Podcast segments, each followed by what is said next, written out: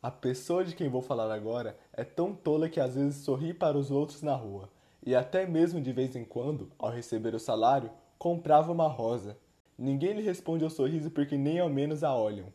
Nordestina órfã de pai e mãe e criada por uma tia que a maltratava muito, Macabeia é uma lagoana pobre de 19 anos que possui um corpo franzino e só come cachorro quente. Além disso, ela é feia, virgem, tímida, solitária, ignorante, alienada e de poucas palavras. Eu sou a única pessoa que a dá valor.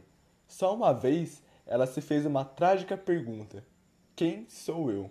Assustou-se tanto que parou completamente de pensar. No Rio de Janeiro, Macabea mora numa pensão e divide o quarto com três moças. Todas elas são balconistas das lojas americanas e chamadas as Três Marias: Maria da Penha, Maria da Graça e Maria José.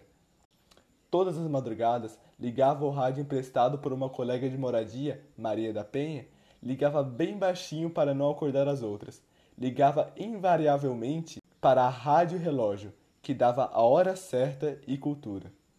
Em nenhuma música, só pingava em som, gotas que caem, cada gota de minuto que passava e sobretudo esse canal de rádio aproveitava intervalos entre as tais gotas de minuto para dar anúncios comerciais. Ela adorava os anúncios. Era a rádio preferida dela, pois também, entre os pingos do tempo, dava curtos ensinamentos dos quais talvez algum dia viesse a precisar saber. Outra vez ouvira: Arrependa-te em Cristo e ele te dará a felicidade.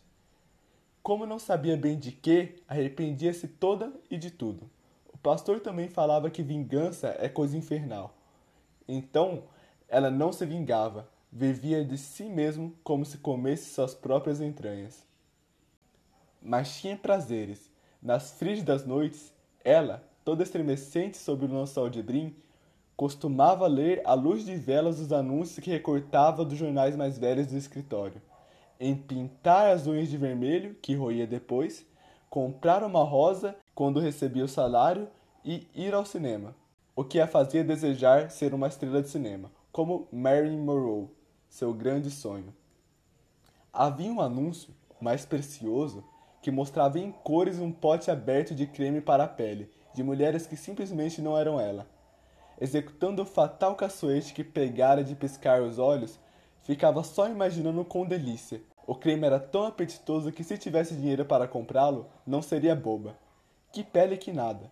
Ela o comeria, isso sim. Acolheradas no pote mesmo. Tornara-se com o tempo apenas matéria vivente em sua fonte primária.